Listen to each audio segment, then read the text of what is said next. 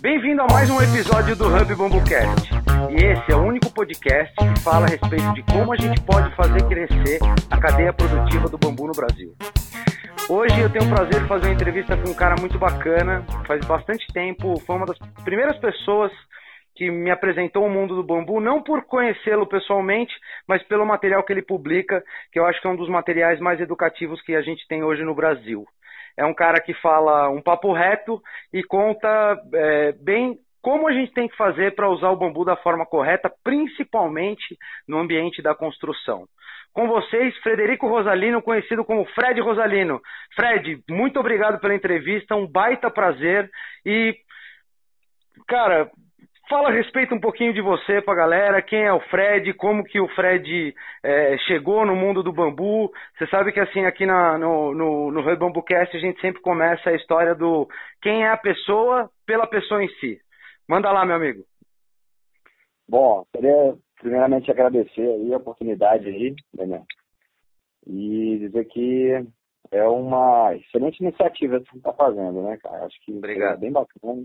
No começo eu achei meio meio estranho, meio forçado, mas comecei a assistir, escutar né, os outros, achei muito bacana. Então é um prazer aqui poder estar nessa, nessa roda aí. Valeu, cara, prazer é, é nosso. Cara. Na verdade, eu comecei com bambu que eu, em 2003, mais ou menos, 2002, 2003, eu fui fazer um trabalho com o INCRA. Então, eu trabalhei, era um projeto de recuperação de assentamentos recuperação tanto da parte de infraestrutura quanto da parte de assistência técnica, produção, tudo. E eu fazia projetos de escolas, de estradas, casa de farinha, creche, posto de saúde, essa coisa toda. Tá. E era um projeto piloto, então eu rodei o Brasil inteiro. É só, só, só, só, uma pergunta, assim, ao longo da. Eu vou te dar umas interrompidas só para a gente, porque normalmente as pessoas não conhecem o histórico, tá? Do que, é, total do que a gente está falando. Você, por formação, você é engenheiro e atualmente você é professor, né? Você é engenheiro civil, é, é isso? Exato, sou engenheiro civil, sou especialista na parte de construção sustentável, né? Tá. Atualmente estou fazendo mestrado, concluindo mestrado em estrutura, em tecnologia na arquitetura. Tá. Eu já tra trabalho em construção desde que eu formei, né? Só parte uhum. de construção.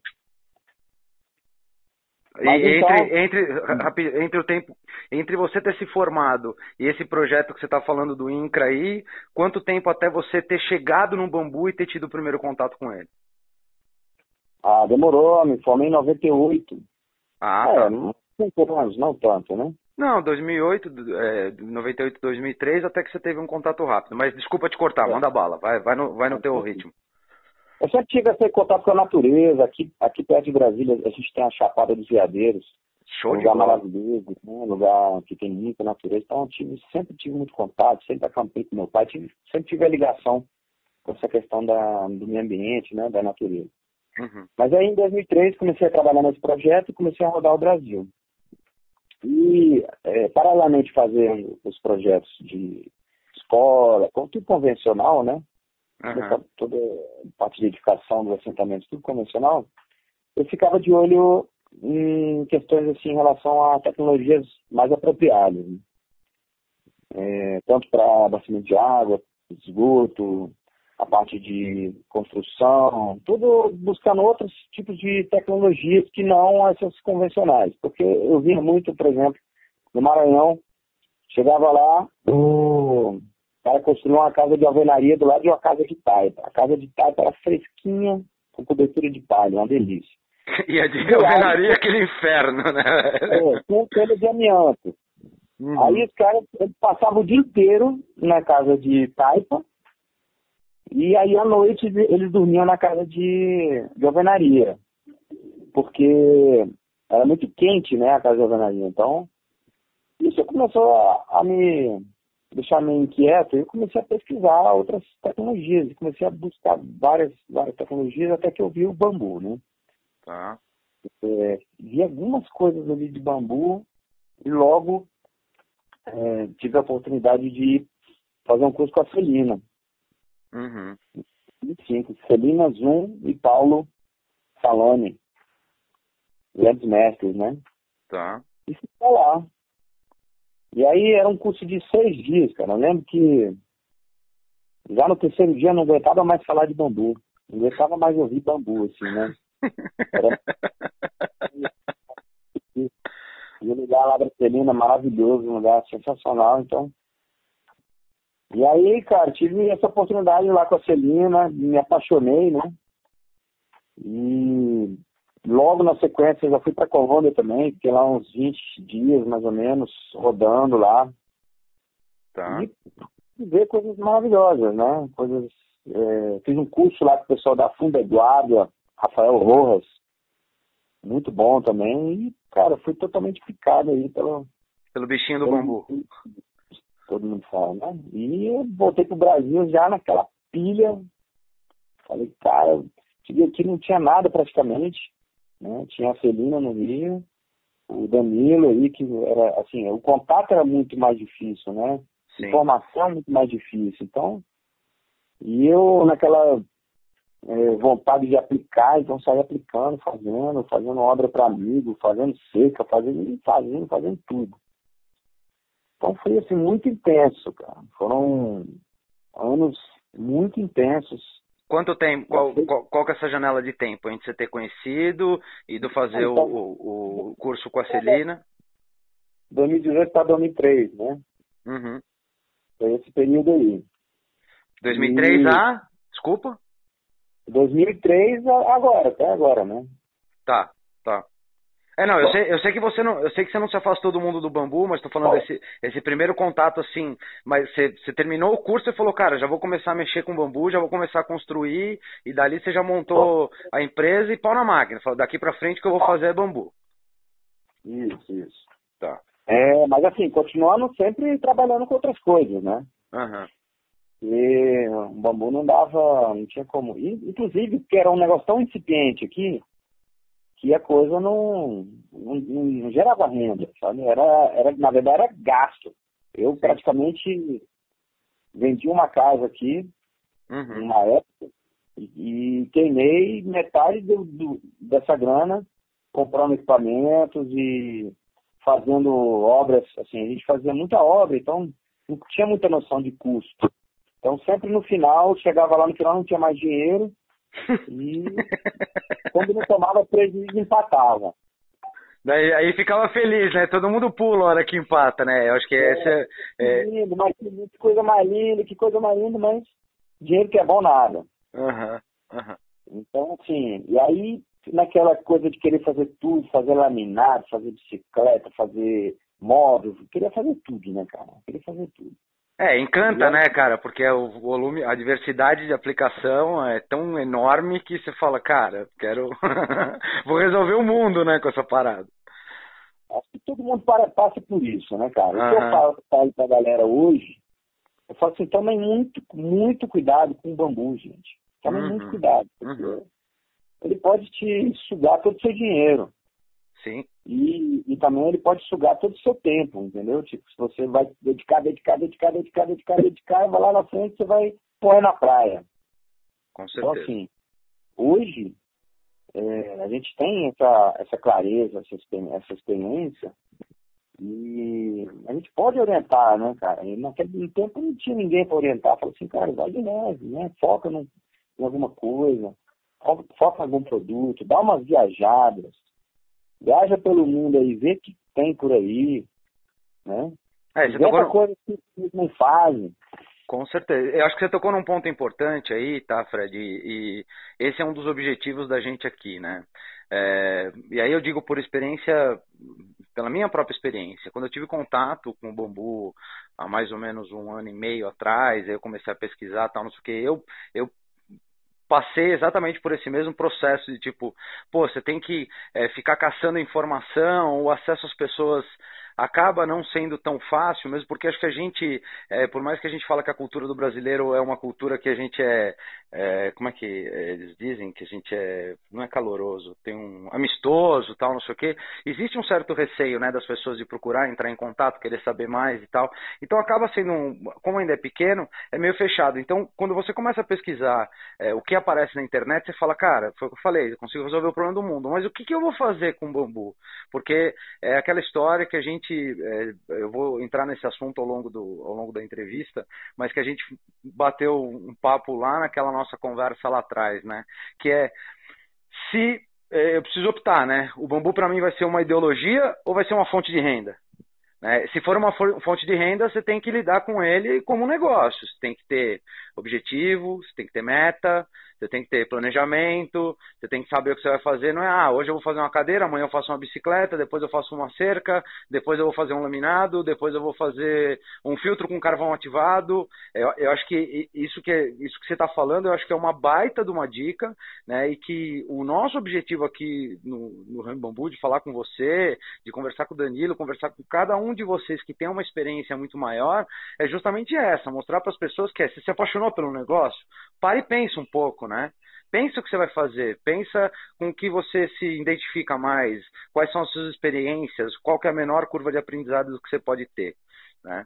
E eu acho que isso é essa, esse teu ponto é vital. Deixa eu só fazer uma, deixa eu só fazer uma ponte.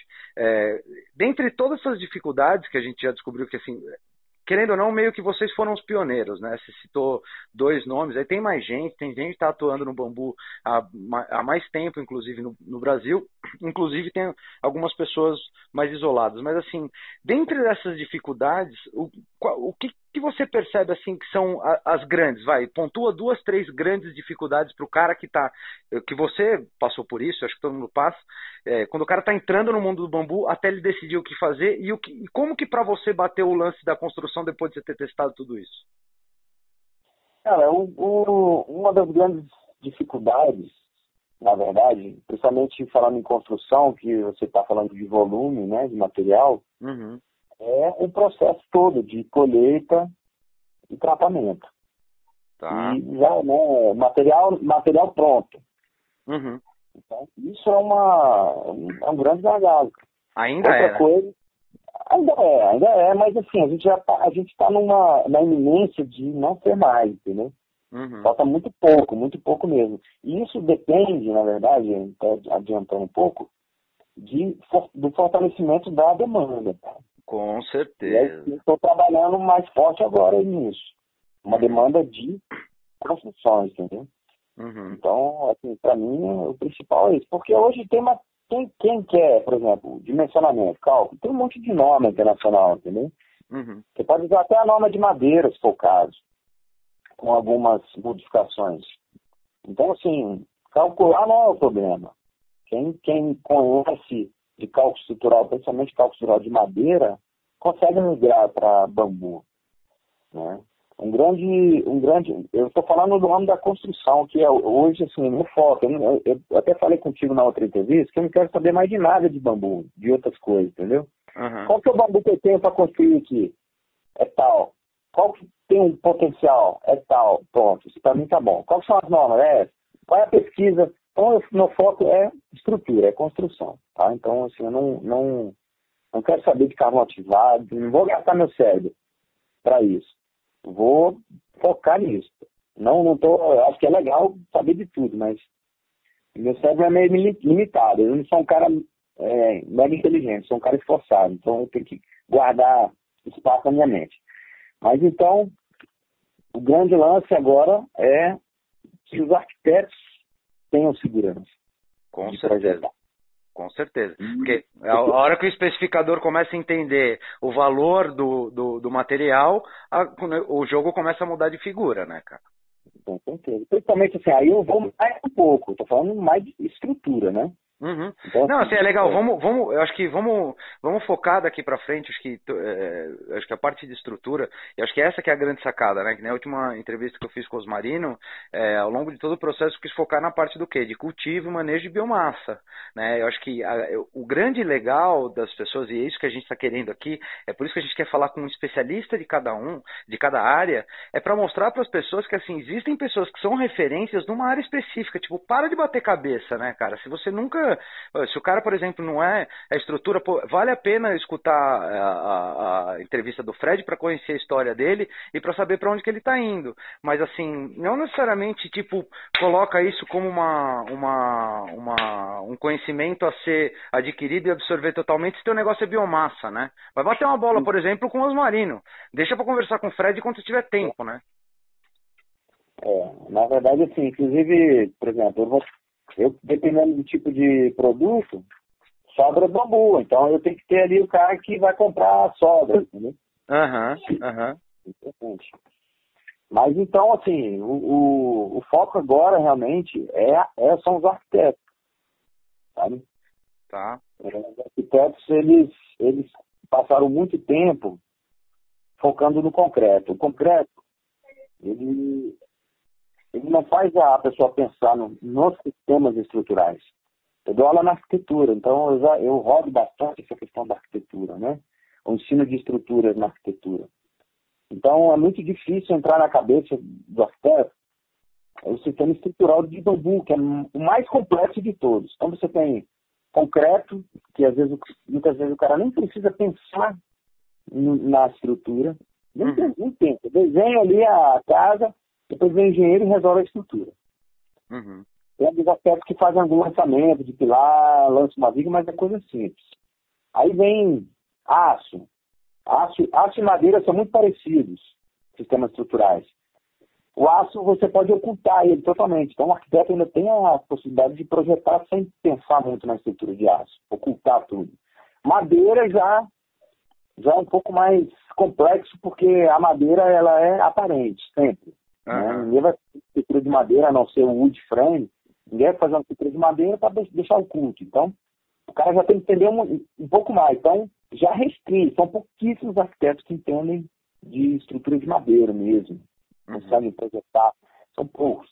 Aí e outra, né? A própria, a própria característica física, né, do material, né, cara? Você tá falando é, de concreto, você tá falando de é, coisa quadrada, né? Linha ortogonal, apoio, é, você não tem amarração, você não tem um é, problema de é, você tem problema de cisalhamento, mas é completamente diferente do que você projetar em cima de um, de um elemento que trabalha com fibra natural, que vai responder completamente diferente à umidade, temperatura, é, é, é bem. E outra, né? O bambu é redondo, né, bicho?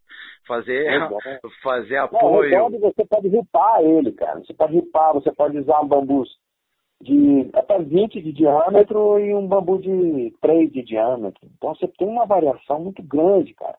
Uhum. Então aí você fica com medo, entendeu? Sim. Porque, assim, assim 99% dos projetos que eu, que eu já peguei para detalhar de arquiteto não eram executíveis, não eram projetos que paravam em pé, entendeu? Uhum. Mas esse não, eu acho que esse não é um problema só do, eu acho que esse não é um problema só do arquiteto não, cara. Eu acho que assim tem muitos profissionais de várias áreas diferentes. É, eu falo da área que eu vim de comunicação e marketing que desenham coisas lindas que funcionam muito bem no papel, mas a hora que você vai fazer o negócio ficar de pé não para em pé, né? Esse tipo meu, você fala, isso aqui é, não vai funcionar. Não é, não é, não é, não é crítica aos arquitetos. Entendeu? Não, não, não. É uma crítica ensino de sistemas estruturais na arquitetura. Uhum. E, e, é uma, e é uma demanda que existe, entendeu? Uhum. Tem um professor que chama Yopanan Rabelo. Yopanan é o grande mestre, nosso mestre da, do ensino da arquitetura, da, da estrutura na arquitetura. Uhum. Yopanan ele mastigou a estrutura, os sistemas estruturais e, e teve umas publicações incríveis. Só que não tem bambu. Entendeu? Não tem nada de bambu no Brasil, nem no mundo, cara. Que você pegue e você. E, e hoje, né, os cara, as pessoas não querem pegar um livro e ler, entendeu? Só que tem muito interesse. Então tem que, tem que possibilitar. Então, assim, pensando nisso, é, a ideia é agora, na verdade, uhum. montar um curso de projeto. Um curso Show de longo. Então é um curso de 80 horas, vai durar três meses que o arquiteto ele começa projetando, passa pelo modelo reduzido, passa por maquete eletrônica, é, vai para cálculo e termina com a prática. Legal. A Show de bola. Então, assim, então assim, é, é só assim que a gente vai abrir, cara. Porque quem especifica é o arquiteto. Se uhum. o arquiteto não especifica, não tem obra. Uhum. Vai ter só obrinha pequena, pegoladinho, coisinha pequena. Não vai ter construção importante, não vai ter demanda mesmo para a construção, entendeu? E, e, com isso, por exemplo, o Roberto mesmo ontem faz, fez um comentário de que se ele tivesse lá 15 hectares de bambu plantado, ele ia fazer o que com esse bambu, né? É, assim, então, é, é, legal que você acabou de tocar no assunto. Hoje mesmo à tarde eu vou fazer uma entrevista com o Magno. É, eu acho que ele tem uma, ele tem uma, uma visão que eu gosto muito, que é justamente essa história que às vezes a gente fica nesse hype, né, nessa, nesse, nesse frenesi, é, ah, pô, é, planta bambu, planta bambu, planta. É óbvio que a gente tem que plantar porque a gente tem que pensar no amanhã, né? Mas só que assim, hoje você não tem um mercado que tem a compreensão do valor que esse elemento tem para que você consiga gerar uma demanda é, de escala. A não sei que meu surja, é, venha uma, uma fábrica de alguma coisa para cá que tenha um volume X de necessidade de processamento de insumo para falar, cara, é, eu tenho, você, pô, você tem, sei lá, é, 15 hectares plantados, é, é, pouco, eu preciso de 500 hectares plantados para poder atender minha demanda. Mas o mercado brasileiro hoje, é, para como, para ripa, tal, não sei o que, ainda não tem essa percepção, né? A gente não, ainda não tem esse, esse volume é, de demanda para que tenha esse ciclo né, de, de, de produção. É, assim, eu, eu ultimamente tenho ficado um pouco é, reflexivo nesse, nesse ponto, né? Porque aqui na região do, do, de Brasília, aqui região em torno, e vi muito na Bahia, Espírito Santo, muito eucalipto, muita monocultura. Então, assim, será que a gente é, vai, a gente está querendo isso, monocultura, né, de bambu? Uhum. Uhum. Será que a gente não vai dar um, um tiro no pé no final? Será que a gente não tem que ir devagar realmente? Entendeu? Sem muito anseio. Quando as pessoas perguntam, ah, por que está demorando demais o negócio do bambu? Eu falo, cara, não está demorando, está no tempo certo. A, a norma, ela está chegando antes das pessoas terem acesso a, ao material. E as pessoas estão plantando. Cada um está plantando no seu canto aí, entendeu? Já já nós vamos ter oferta de material. Então, para mim, as coisas estão fluindo bem. Não tem, não, não tenho visto assim, sabe, eu não tenho mais a ansiedade que eu tinha antes. Para o meu negócio, para o meu negócio que é a, a produção de pré-fabricados, de tendas, de, de, construção, eu tenho matéria-prima. E, e, agora mesmo aqui em Goiânia, né, ali em Araçu, a partir do ano que vem já vai ter muita matéria-prima. Então, assim, para mim a coisa está fluindo bem, sabe? Está fluindo, não precisa acelerar mais do que isso. E alguns outros, aí cada um acha um nicho, cara. Né? Como a gente viu lá o rapaz da bicicleta, é, aí, sei lá, o Bruto, ali com o pessoal do Stefan lá em Caldas Novas. Eu acho que é por aí, cara. Eu acho que não tem que. É, o Marim e o Juan Pablo aqui em Brasília atendem o, o Marinho com os remos, fazendo remo, né, já exportando remos de, de stand-up, né, de... de uhum, uhum. Então, assim, cada um encontrando um nicho. Acho que a gente tem que orientar a galera para não ficar perdida. Com certeza. Esses, esses trabalhos que você está fazendo é muito importante para isso, cara. Vamos, vamos queimar calor, né, motor, motor a combustão, vamos queimar calor com que realmente tenham um, um, vamos dizer, um propósito e possam realmente gerar renda, cara. Porque, pô, chega uma hora que você fica cansado, cara. Eu com a história da, da Domi, né, a gente também, a gente também, eu tô meio atropelando, né, Daniel? Não, não, não, não, não, não, não tá, não tá, não tá atropelando não, cara, porque assim, eu acho que é, eu acho que é, é, eu acho que esse, esse lance da gente ir para frente e para trás, é, de repente numa linha do tempo, eu acho que é legal porque a gente consegue mostrar para as pessoas uma, uma visão real, tá? É, eu, eu tenho uma, eu particularmente tenho uma, uma visão a respeito de tudo que eu tenho visto no bambu e que eu tenho conversado com as pessoas, é que eu acho que as pessoas não têm essa percepção do todo que a gente está conversando agora, entendeu? É, você, eu acho que você tocou num ponto muito importante aí, que é o lance de que você acha que está indo no tempo certo. É, em parte eu concordo com você. Tá? Só que eu acho que quando o cara vê o bambu, ele fala, puta, eu quero entrar nesse mercado, é, a primeira coisa que o cara fala assim, eu preciso ganhar dinheiro. Só que nessa do preciso ganhar dinheiro, o cara se perde, né, cara? O cara se perde porque ele vai começar a tentar fazer uma porrada de coisa porque ele não está vendo todo. Então, assim, você acabou de falar uma coisa que eu acho extremamente importante, porque é, tem, tem uma. Existe uma competência que eu acho que hoje, infelizmente, as escolas Né? Escola que eu estou falando do, do, do colegial, agora não lembro mais como é que chama, na minha época era ginasial, é, colegial e depois faculdade. Fundamental. É, fundamental, isso, fundamental isso, isso, né, fundamental. É, eu acho que o, o modelo educacional hoje, ele não é só no Brasil, eu acho que é no mundo inteiro, ele traz um problema que ele, ele é muito fordiano e taylorista. Né? Aí pô, eu vou ter que explicar agora o que eu, o que eu, o que eu falei. Né? É, Ford e Taylor foram os caras que desenvolveram o processo metodológico de linha de produção. Né, que a gente vê hoje nas montadoras e tudo mais. Só que o processo metodológico de, de linha de produção, ele é sectário, né? E ele acabou capacitando as pessoas a, a, a, executarem muito, em parte, uma única etapa do processo. Até aí, ok, perfeito, porque você cria especialista.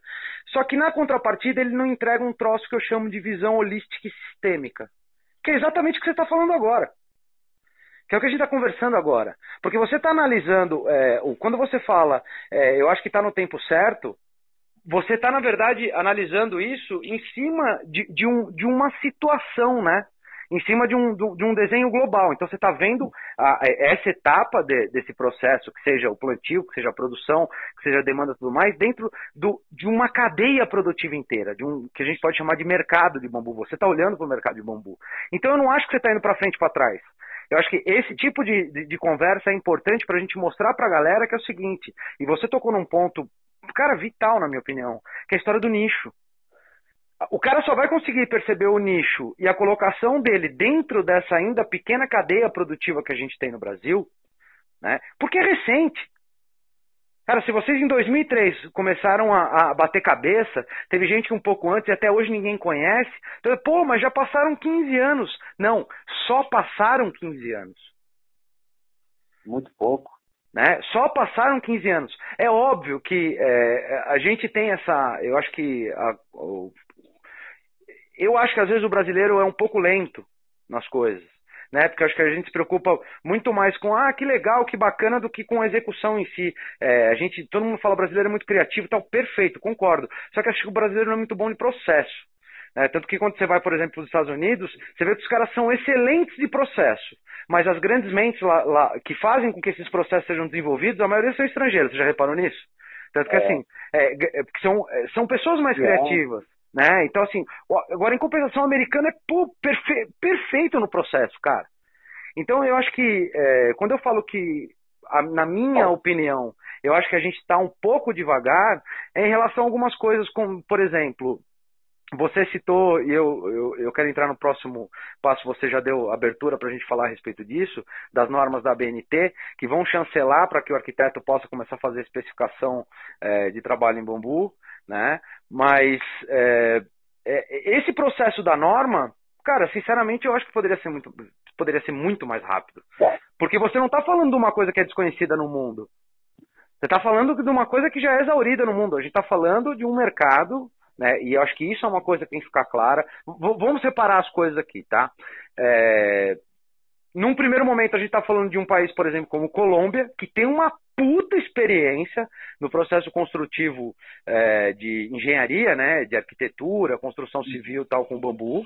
Os caras têm uma baita tecnologia, eles conhecem, já está validado, e em alguns outros lugares do mundo também, e o processo de industrialização na China. São dois puta exemplos. Só que o que eu acho que a gente se perde de vez em quando, a, a nossa a nossa gestão de aprovações se perdem, é que você tem muita coisa aprovada, como você mesmo falou, que são normas internacionais, que a gente fica meio que moendo a roda aqui, sabe? É, tipo, poderia ser um pouquinho mais rápido. Por que um pouquinho mais rápido? Cara, a gente está falando de um, de um país que está enfrentando um, um, um modelo é, socioeconômico de gestão que é o pior buraco que a gente viveu foram esses últimos três anos da história do Brasil, cara. Uhum. Né? E eu acho que quando você tem algumas liberações desse tipo, se você tem, por exemplo, uma BNT acelerando um pouco o processo, você começa a ter entrada, é, o que a gente chama de. Você começa a ter entrantes né, no mercado é, com, com microempreendedorismo que fazem a roda girar. Então, em alguns pontos, é, eu concordo com você que, no geral, a, a, a, o tempo está no tempo certo, só que para alguns pontos eu acho que a gente está demorando, porque a gente poderia ter várias oportunidades aí. Cara, nós estamos falando de É, nós estamos falando de mais de 5 milhões de pessoas hoje paradas. Que elas poderiam estar produzindo, por exemplo, se você tivesse hoje uma norma ABNT que validasse. Hoje, por exemplo, se tiver, depende se estiver na cidade, se for fazer um pergolado de bambu, o cara que está construindo pode ter um problema se ele for vender a casa. Né? Então, É, na- assim. na- é, então, na verdade, o, o grande. Assim, a norma, a gente fala assim, ah, a norma técnica vai, vai permitir. Na verdade, cara, a norma técnica hoje, a galera constrói sem norma, né? Sim. Isso conta com madeira. Madeira, se você for pensar construções de madeira, 99% da, das construções de madeira no Brasil, cara, não teve cálculo. Uhum, uhum. É a experiência do carpinteiro. Ninguém nem olhou norma, entendeu? Aham. Então, assim, a norma, ela, o que, que ela vai trazer, na minha opinião, né, de interessante? Ela vai permitir financiamento público Aham. Aham. e ela vai permitir que as universidades, meio que até obrigar, de certa forma, as universidades a colocar na, no- no- na grade curricular O material. do curso de arquitetura ensino de estrutura de bambu. Perfeito. Ela vai ser obrigada a isso. Então, esses são os dois pontos principais da norma, cara. Sim. Só que aí o que acontece? Você começa a estimular, né, toda a base. Você está falando de um cara que vai ser um, é, um especificador ou um, constru um construtor, porque a gente tem essa opção, a gente se forma em alguma coisa, a gente pode se derivar em várias áreas, mas você está falando de uma coisa que começa a surgir. E, é, e, assim, bom, continua aí. Tem um, tem um outro gancho que eu quero depois emendar.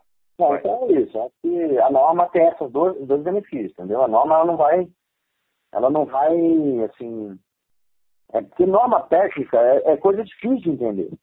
Uhum. Não é assim, a norma técnica é feita para o especialista, não é feita para qualquer um.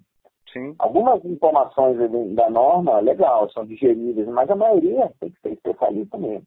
Uhum. Tá? Então, é, não acredito assim, acho que a norma ela vai chegar e vai estimular, É estimular o, o avanço. Uma, uma observação interessante que eu tenho feito ultimamente, cara, é que, na verdade, assim, é, pô, deu branco aqui, eu falar que aqui foi mal. Mas vamos lá, vamos seguindo aí. Faz outra É. pergunta que eu falei. É, Dando então, branco. é, não, tudo bem, daqui a pouco aparece a informação de novo. É, e aí um, um outro ponto também que eu acho, eu acho que você tocou num outro assunto muito importante é, será que a gente quer ser monoculturista com o bambu? Né? Eu acho que isso é uma outra sacada que a gente tem que começar a pensar, porque assim, um erro que eu percebo, eu acho um erro, tá? É, quando você vai falar com, com algumas pessoas que trabalham com bambu, o cara fala, pô, vou fazer tudo de bambu. Cara, sinceramente não. Se você não for trabalhar com um público muito, muito, muito, muito, muito, muito micro, o, o, o nicho do nicho do nicho do nicho, você vai, eu acho que você vai bater cabeça, cara. Né? Eu Com acho que o, o cara que está constru, querendo construir, eu vou fazer minha casa 100% de bambu. Cara, eu acho um vacilo. É, porque assim, o Paulo, o Bustamante, inclusive na primeira entrevista que eu falei, eu acho que ele deu uma das melhores dicas até agora para quem está começando a querer trabalhar com bambu. Cara, misture materiais. Faça agregação de valor. Né? Para que, que você vai construir uma casa? Ah, eu quero as paredes, sei lá, você falou da taipa, eu acho sensacional hoje, se eu fosse construir uma casa. Eu comecei, na verdade, é, um dos livros que eu acho que leva a maioria das pessoas é, para o universo do bambu, mas eu acho que ele tem que ser lido com muita parcimônia, né? É aquele manual do arquiteto descalço. Né? Eu acho que ele tem que ser lido com muita, com muita parcimônia, porque você. Ali o cara tá falando de. Eu esqueci o nome do Evan, não sei o que, né? Esqueci. Isso. É, aí- ali ele está retratando uma realidade, na, verdo- na verdade, que é, é construção para pessoas de baixíssima renda, né? Então ele está propondo algumas soluções que são as soluções mais possíveis e baratas que essas pessoas podem encontrar. Então, é, eu já conversei com algumas pessoas no universo do bambu, que a pessoa fala, não, mas pô, o cara tá dando coisa errada. Não, não é que ele está dando coisa errada. É, surgiu algum tempo atrás, e eu vou dar um exemplo, surgiu algum tempo atrás, por exemplo, no, no grupo, na Sociedade Brasileira do Bambu, alguém comentando que estava num assentamento, meu, no meio do Nordeste, se eu não me engano, que os caras estavam usando bambu vulgares sem tratamento, né? É, E aí começaram a meter o pau, pô, que absurdo, que não sei o quê. Mas aí a pergunta que eu faço é, O cara tem condição de tratar lá? Não, a realidade dele é colocar uma vara do lado da outra, cara, para ter um lugar onde morar. É. Né? Então, assim, eu acho que precisa haver uma, precisa haver uma desassociação é, dos usos. Porque quando a gente fala a respeito, é, a, versatilidade, a, versatilidade, que o bambu dá, ela é tão grande que eu acho que é fácil a pessoa se perder. O cara que está querendo é, dar garantia de 15 anos na obra, é, confundir a necessidade do cara que não tem onde morar e usa o bambu para construir a casa. O cara que está usando o bambu para construir a casa, para morar, porque não tem dinheiro para comprar comida, cara, como é que você vai criticar esse cara porque ele não está tratando? Não, com certeza. Não tem como. Na verdade, assim, tem, são vários tipos de tratamento, né? Sim. Que você tem o, o, consagrado, que é o melhor, uhum. e você tem o possível do cidadão. Então, por isso que é importante estudar vários tipos. No Nordeste, ali, no, no semiárido, qualquer lugar ali, tem muito, muitas plantas que possam né, ser estudadas para fazer esse tipo de imunização. Uhum. Então, assim, na verdade, estudar essa parte de tratamento, né, é importante para você poder universalizar.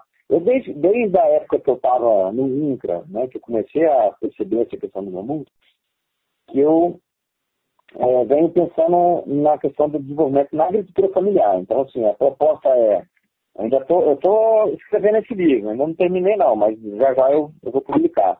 Uhum. A, a, proposta são, é que cada agricultor familiar tenha, tenha a disponibilidade de plantar é, tipo cinco mudas do, do Aspen, mais cinco do Tudoides e mais cinco de algum outro. Por hectare. Se ele plantar isso em cada hectare, ele vai ter matéria-prima para desenvolver tudo que ele precisar na área dele. E uhum. vender o excesso, entendeu? Então, assim, eu acho que a questão é, é bem por aí, é você universalizar o uso. Então, assim, o que eu prego hoje, o que eu faço hoje, principalmente, no negócio de YouTube, e fazendo material e tudo, é que todo mundo saiba construir. Todo uhum. mundo aprenda, entendeu? Todo mundo tem essa possibilidade.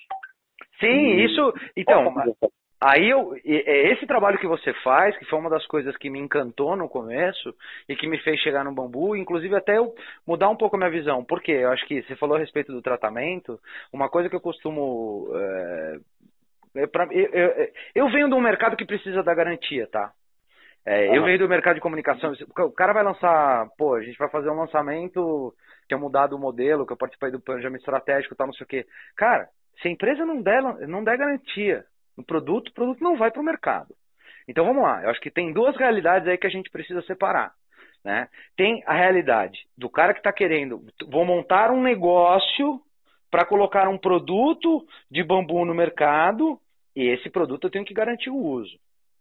Então, assim, é, eu acho que às vezes a gente confunde, a gente faz um mix de, de cultura e a gente identifica uma determinada cultura numa determinada região do planeta, né, que a gente quer implementar aqui porque a gente acha legal, mas a gente esquece que você vive num país que já tem uma cultura pré-estabelecida.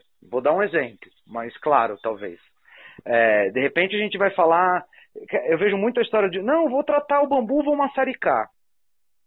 O maçarico não é um, não é um tratamento que vai garantir a, a, a longevidade do produto. Ele vai melhorar? Vai. Aí o cara fala, ah, mas no Japão, os caras têm a cultura de que depois de 5, 6 anos o negócio estraga, ele troca. Cara, mas essa não é a cultura do Brasil. Com certeza, com certeza. É, essa não, não é. Assim... Hum. Né? Então, assim, se você quiser colocar um produto. Ah, mas lá no Japão faz assim, beleza, cara, vai pro Japão e vai trabalhar com bambu lá ou exporta. É, é, uma opção. Mas eu acho que se você. Aí entra aquela história que tem a expressão da contracultura do bambu. Isso eu acho que é a contracultura do bambu. Agora, se você vai para um ambiente onde, por exemplo, o cara, o bambu é a solução mais fácil, barata, tal, não sei o que, para o cara construir e morar, porque ele não tem outra opção, cara, pera um pouquinho, mudou completamente de figura. Você está falando de dois cenários completamente diferentes. E aí o trabalho que você faz, eu acho que é vital. Né? É, acho que é vital porque assim você está conseguindo mostrar para as pessoas que é o tratamento certo é esse daqui, esse aqui você vai garantir, esse aqui você vai dar 5, 10 anos de garantia. Agora, cara, você está você tá no seu celular aí, que é aquele smartphone que você conseguiu pegar de um amigo que te deu, está fudido, você não tem onde morar, cara, você tem uma série de outras opções. Você pode tratar o bambu como? Você põe a lona no chão, coloca lá sua. É, compra uma lona, põe água é, junto com boro ou alguma outra coisa, ou sal mesmo, se for o caso, e deixa ele imerso lá dentro. Vai ficar perfeito? Não vai, mas vai poder usar. Né? Então, assim, eu acho que essa, é, essa história toda aí, acho que a gente precisa separar um pouco quando a gente fala do produto bambu para o mercado.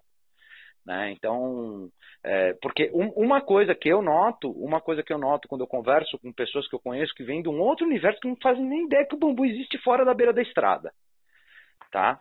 É, cara, as pessoas não percebem o valor do bambu. Com certeza, não. Mas o que eu estava falando, Léo, assim, lá, ali um pouquinho atrás que deu branco, é que as pessoas, cara, elas não têm. A gente que já está muitos anos trabalhando com isso, chega um momento, mesmo, mesmo sabendo do potencial, mesmo apaixonado, né, tendo essa coisa do. um pouquinho ali no coração de salvar o mundo, vamos dizer assim, né? Uhum. É, cara, o negócio está começando agora. Sim. Entendeu? a gente, a gente plantou a sementinha. A galera lá atrás é, conseguiu extrair a semente. Vamos dizer assim, o Salgado, o Rito, da Vana, eles extraíram a semente, o professor Jaime. Agora, a, a semente está sendo plantada. Agora que vai começar a brincadeira, entendeu? Então, é assim. isso aí. Tem uma, tem um, um, uma, uma abertura, uma oportunidade gigantesca ainda para acontecer. É porque a gente começa a achar que o negócio não vai para frente. Não, mas, mas... vai, é inevitável. Esse, esse da construção, cara, se você for pegar, por exemplo, um pilar de concreto que faça a mesma função dentro da norma de um pilar de bambu, um pilar de concreto vai pesar em média 160 quilos. Um pilar de bambu pesa 16 quilos. 16 e eles suportam a mesma carga? Mesma carga, faz a mesma função. Então, assim, é inevitável, inevitável que a construção com bambu vai crescer, cara. Vai, vai ela vai Sim. avançar. A norma, então, assim, não tem para onde correr. Eu falo para você, gente, não, se a gente não fizer nada agora, daqui a pouco tá bombando. Então, assim, o que a gente tem que fazer é fortalecer essa questão da, dos arquitetos e fortalecer a questão de, das pessoas saberem construir. Um grande exemplo, cara, que eu costumo dar sempre, é que, por exemplo, madeira, ninguém conhece o nome científico de madeira. Só quem conhece, só quem é especialista. Uhum. O nome científico de madeira é uma coisa muito, muito difícil. Eucalipto, só quem é, quem é especialista. Vai para falar, ah, eucalipto triodora, ouro grande, grande. Só quem é especialista. Bambu não, cara. Todo mundo que está começando a mexer, que está começando a estudar, já vai direto na nomenclatura científica. Filostax é. Dendrocalamus asper. Faz parte do processo você saber o nome científico. Então, assim, as pessoas. Isso é legal, nunca tinha pensado nisso. Tratar, as pessoas sabem que tem que proteger, entendeu? As pessoas elas estão indo nesse, nessa, nessa linha. Hoje você tem muita informação, né? Então, a gente fortalecendo essa questão da, da, da bibliografia, de, de, vídeos explicando, né? Eu gostaria que mais pessoas, mais bambuzeiros, compartilhassem as experiências por vídeo, né, cara? Isso é muito fácil de fazer, isso ajuda muito. Uhum. É, a gente está num momento que a gente está só na sementinha, cara. Eu já, pô, eu tô muitos anos, galera que há muitos anos, né? Eu vejo isso, ainda tem um campo assim gigantesco pra gente atuar, cara. Sim, muito. É, acho que perfeito, teu, é, acho que teu ponto de vista é perfeito, principalmente no sentido que é, foi o que, não lembro qual das entrevistas que eu falei, eu acho que às vezes você percebe as pessoas dentro do mundo do bambu, as pessoas que estão em ser, os atores né, do mundo do bambu, às vezes atuando de uma forma é, meio que vendo a questão de concorrência, mas cara, na boa, bicho, é, minha visão, tá? É, eu acho que muito em breve a gente vai ter mercado para 20 bambu carbono zero, 15 ebil bambu, é, 20 é, é, o teu é bioconstrução, né? Como é, como é que é o nome? Bioestrutura. Bioestrutura e dome bambu, né? É, como é que é? é a, a, a, gente trabalha com duas, duas, dois segmentos. Uhum. A bioestrutura ela é focada em, em construção sustentável. Então a gente trabalha é, o baixo impacto, né? Tá. A gente trabalha desde construção com aço até, até o bambu. Uhum. O bambu é o que a gente mais fez. A Tá. gente trabalha com. O nosso objetivo é reduzir resíduo. Uhum. Né? E sempre trabalhando com projetos é, bem, bem elaborados, né? projetos é, eficientes, é, trabalhando nessa parte de bioclimatismo, né? Uhum. e, e é, muito tentando trabalhar com pré-fabricação, materiais. A, a, a ideia é você reduzir desperdício, cara. Reduzir resíduo, né? Que é mais de 50% do lixo do mundo hoje é de venda da construção civil, né, velho? É. E aí a outra, a outra empresa é só fabricação e lo- locação, venda também, de tendas, né? E estruturas pré-fabricadas. Como é que é, como é, é, como é, que é o nome da, da, da outra empresa? Dome Bambu. A Dome Bambu. Dome, Dome. Dome, Dome de Domo, né? Então, assim, É. eu acho que você tem espaço para mais 10 Dome Bambu, é, 20. É, É, bio- tem, bio- tem. Você entendeu? Então, assim, eu acho que o que o que está faltando, cara, eu acho que é, nós somos um, um mercado que é tem muito pouca gente para a gente pensar em rivalidade. E pior que você olha, cara, eu vejo assim rivalidade todo santo dia, velho. Cara, Não, mas escuto, isso é, eu Isso, escuto- aí- isso aí é inevitável, cara. Isso aí não tem jeito, não. O mercado, o é, mercado ele, ele é competição, né? é, então, mas assim, eu acho Vai que eu acho que a gente poderia crescer muito mais rápido, né? A gente poderia crescer muito mais rápido se a gente tivesse uma, uma rede, né? Uma rede de contatos é, que pudesse, na verdade, distribuir é, a relação entre as pessoas de forma mais transparente. Porque, cara, eu acho que uma das coisas que é um, que é um mal, assim, terrível, é, são as historinhas, né?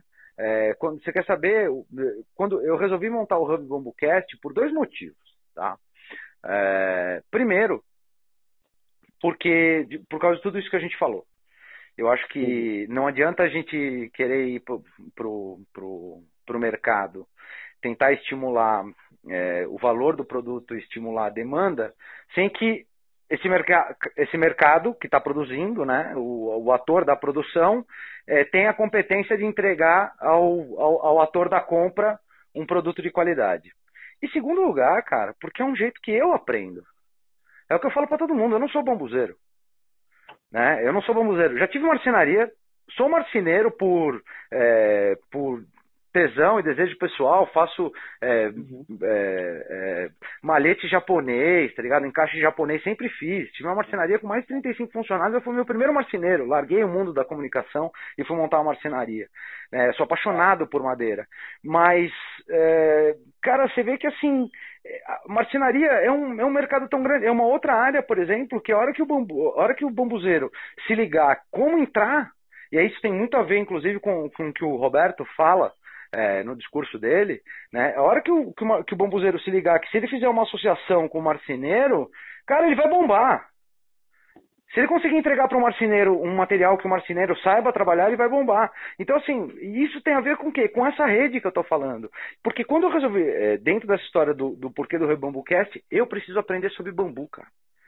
Como é que eu vou aprender mais sobre bambu? Lendo um monte de coisa divergente é, na, na, na, internet ou tendo esse papo com você? Eu estou aprendendo muito mais com você hoje.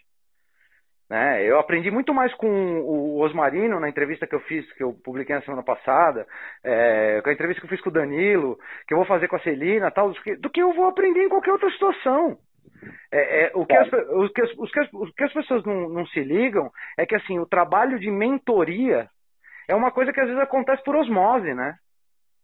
Você está me fazendo uma mentoria agora? Você está fazendo uma mentoria para todo mundo que vai ouvir a gente. Né? E as pessoas acho que deixam passar isso às vezes e preferem é, entrar numa outra vibe que é aquela vibe do ah não, pô, fulano fez isso, Beltrano fez aquilo. Tá, velho, mas assim, todo mundo erra, né? Vamos combinar? Porque todos nós erramos, todos os dias. Cara, vamos imaginar que o Rosalino errou. Tá, mas ele errou, mas o que, que ele já acertou, cara? Por que, que eu não bato na porta dele e falo, Rosalino, chega aí, velho. Pô, eu vi isso aqui. Quem erra. Né, é. Né, assim. Acabou, a coisa começa a mudar. Né? A coisa começa a mudar. Agora, o que eu acho que a gente tem que começar a mostrar para as pessoas que estão querendo entrar é o lance das boas práticas. Porque eu acho que cada vez que alguém que trabalha com bambu faz alguma coisa que não consegue tratar direito, tá, não sei o que, para colocar para o mercado para vender, eu acho isso uma queimação de filme total, cara. Cada vez que o cara constrói uma estrutura de bambu que apodrece em dois anos, o cara tá queimando o filme do bambu, velho. E todo mundo que é. trabalha com bambu. Mas isso é inevitável, isso tem em qualquer área, como você falou, né? Qualquer Sim. área tem pessoas que vão fazer o um negócio nas coxas, de qualquer jeito. Sim. E é complicado, cara. Eu tive uma experiência um tempo atrás que eu, eu montei umas, umas tendas num evento lá na esplanada aqui em Brasília. E eu estava fora, estava fazendo um projeto, estava no Maranhão. E aí eu, o meu parceiro, meu sócio, me ligou falou, ó, a Defesa Civil pediu a especificação técnica, pediu todo o relatório porque eles não estão botando fé, eles não estão acreditando, estão querendo indagar aqui as tendas, estava montando as tendas, né? Uhum. E lá no Maranhão com uma dificuldade tremenda. Aí eu falei, não, beleza, então. Aí fiz um puto de um relatório, né, cara? Busquei norma, tudo, fiz, botei toda a metodologia de cálculo, fiz mandei. Aí quando eu cheguei aqui é, para acompanhar, né, tive que voltar para acompanhar a vistoria, eles historiaram, perguntaram um monte de coisa. E no final eles falaram assim, ó, oh, Fred, vocês são a melhor, a melhor empresa de tendas de Brasília. Porque vocês, além de ter um produto massa, vocês me trouxeram um material que ninguém até, agora, até hoje tinha trazido. Tanta informação sobre a tenda de vocês. Né? E ainda é linda desse jeito. Então os caras da defesa civil ficaram fã do negócio. Então, assim, tem que fazer alto nível. Sim. Não fazer meia boca. É, é, é, eu acho que isso daí foi um exemplo do que a gente está conversando até agora, cara. Excelência, velho. Tá ligado? Eu acho que quando. Principalmente a gente que está lidando com material que tem uma série de dúvidas e muito mais desconhecimento e mitologia do que fatos, né? Cara, a gente precisa ser excelente naquilo que a gente entrega. Né? Se a gente está entrando, por exemplo, se eu vou fazer uma consultoria de. Não, não, é, não é a praia, mas é, se eu vou fazer uma consultoria de plantio, Cara, o meu plantio tem que ser perfeito, velho. É, se você vai fazer uma obra, a obra tem que ser perfeita, o bagulho não pode cair, porque a gente. É, o pioneiro, né? O visio, é, primeiro você tem o visionário, depois do visionário você tem o pioneiro, né? Então, assim, o pioneiro, cara, se ele errar a mão, ele, meu, prejudica todo mundo que tá vindo atrás dele, né? Com certeza. Ele prejudica mas, todo assim, mundo. Mas, mas mesmo assim, Daniel, ainda. Assim, quem é pioneiro está correndo risco, cara. Sim, sim, sim, é lógico, vai errar. Assim, eu mesmo fiz muita, muita estrutura, cara, que assim, é, tive, tive problemas, entendeu? Isso Mas você arrumou o problema? Não, arrumei, fui sempre responsável por isso, é. arrumei, é. mas assim, correr riscos, entendeu? Riscos, é, por isso que assim, chegou uma hora que eu falei, não, deixa eu me aprofundar mais, né? E, e voltei mais para estu estudar mesmo profundamente o material e focar nessa parte do de pesquisa, estudo para poder trazer essa segurança, né? Já que já que minha ideia é passar informação, né? É capacitar as pessoas com excelência, vamos dizer assim. Então eu tive que parar. Eu, tive, eu parei de construir, né? Faz dois anos já que eu não, que eu não construo nada, Estou uhum. só estudando. Estou concluindo mestrado agora. Agora estou me sentindo assim, ah, muito mais seguro, né? Muito mais seguro mesmo e, e, com mais capacidade até mesmo de passar informação, né? Então acho que a gente tem que ter essa, essa coisa assim, é muita responsabilidade você fazer uma construção para abrigar mil pessoas, cara. Com certeza. Tem obra aqui que, que cabem mil pessoas dentro, entendeu? Então imagina, acontece alguma coisa. Sim. É, então, então a gente tem que ter assim, muita, muita, é muita responsabilidade. Você faz, não estou desmerecendo nenhuma outra atividade, cara.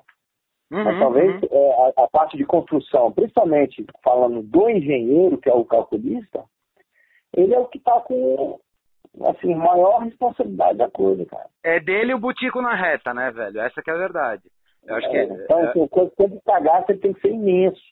Sim, sim. Entendeu? E, e quando o cara está começando, é, sem informação nenhuma, que foi o meu caso, né, com pouquíssimas informações, então erros vão acontecer. Né? É, eu acho que assim, o erro, eu acho que o erro é vital que aconteça, né? Mas assim, o que a gente percebe é que você tem a questão do erro sem a solução. Né? Assim, é, é, é, isso, é esse que é o meu ponto, entendeu? Acho, que assim, a gente escuta algumas, a gente se depara com alguns acontecidos. Eu mesmo já tive pessoas que eu, que eu conheci que quando souberam que eu saí do mercado corporativo para montar é, um, um trabalho para focado em empresas que trabalham com bambu, eu, te, eu tive um conhecido, um conhecido meu, é, que era pô, alto executivo de empresa, que virou e falou assim, meu, pula fora. Eu falei, por quê, velho? Ele falou, cara, bambuzeiro é uma merda, cara. Eu falei, como assim, cara? Ele falou, meu, construí uns negócios de bambu lá na minha casa, não durou dois anos, apodreceu tudo. Eu falei, não, cara, mas você deve ter azar. Não, me indicaram, a pessoa era a pessoa que fazia a construção, tal, não sei o quê. E quando começou a destruir, eu falei, cara, tá acabando a estrutura aqui, vem arrumar. A pessoa falou, não, é assim mesmo. Então, assim, é, é, óbvio, esse cara foi um azar. Ele deu azar de encontrar alguém no caminho que era irresponsável. É, só que eu acho que a irresponsabilidade, tanto que eu brinco, né? Eu conheço bem a parte de marcenaria, é, nessa parte de transformação, né? De, de uma fibra vegetal para seja o que for, mas é, eu costumo brincar que assim, na marcenaria, não sei se, já se é, em Brasília se usa expressão, mas aqui em São Paulo é, ah, puta, é uma boca de porco. Boca de porco aqui é aquele lugar meia boca, né? Que o cara é meia tanga. É, então o cara assim, você, já, você entra numa boca de porco pra fazer um trampo, é, provavelmente porque você está com, com, um limite de grana, de grana você sabe que você vai fazer um negócio para durar dois dias. Só que eu acho que quando a gente está falando a respeito de bambu, e você, e você tocou num ponto muito importante que eu concordo com você, cara, quando você está falando de construção, que a gente vai habitar embaixo, e alimentação, o buraco é bem mais embaixo. Com certeza, com certeza. Né? Acho que esse é... buraco é bem mais embaixo.